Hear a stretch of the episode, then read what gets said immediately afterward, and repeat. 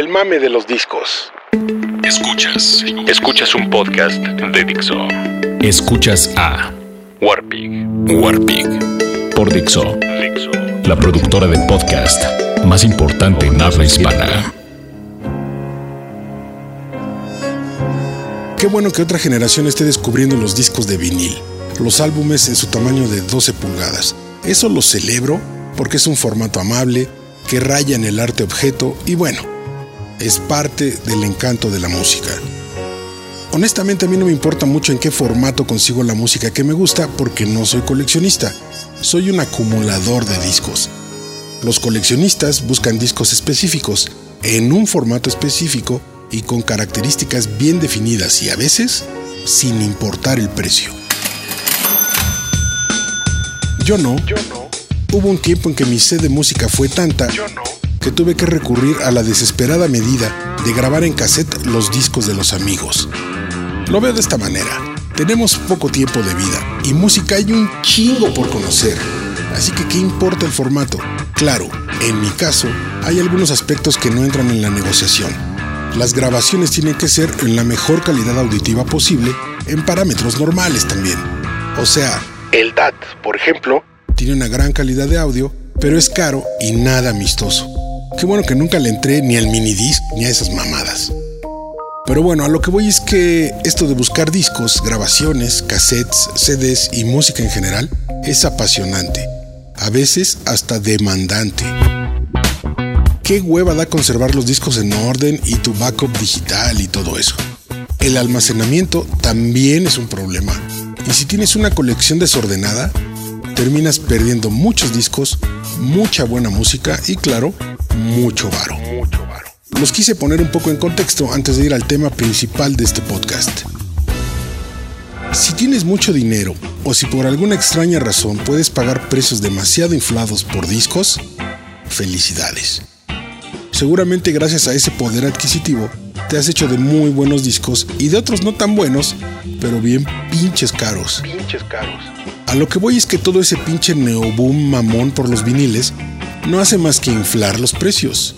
El chiste, o uno de los chistes de coleccionar viniles, era el hecho de que como se había convertido en un formato ninguneado por la aparición del CD, pues podrías encontrar joyas, es decir, discos de vinil en condiciones óptimas a precios razonables, o si era mucha la suerte, casi regalados.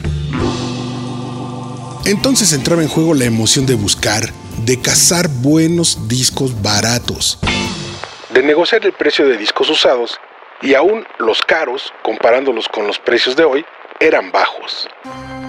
Ah, pero no, teníamos que hacer el pinche ridículo de idealizar el vinil. Y todos esos cabroncitos que siempre quieren estar a la vanguardia, dijeron, ¿ahora qué agarramos que casi nadie tenga para sobresalir?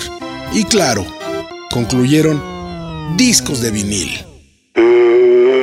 Y comenzó la hora actual y cool y mamoncita tendencia de apreciar y adorar y promover los discos de vinil.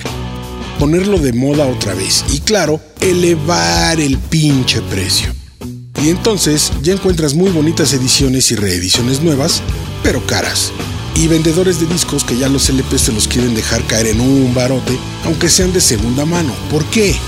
Porque está de moda. Porque los chavos dicen que es nice y dicen que es genial. En resumen, el vinil es muy chingón. Es un formato romántico todavía. Pero si no tienes una torna y un ampli profesional, ni siquiera los vas a escuchar como se debe. Por lo tanto, te convendría más tener el CD. Ah, pero no. Ah, pero no. Hay que entrarle al mame, a la tendencia. Y con ello, provocar una alza de precios nada justa. Pero bueno, como dice el maestro Armando Ramírez, digo, yo nada más digo. Yo soy el Warpig y ustedes por fortuna no. Escuchas a Warpig.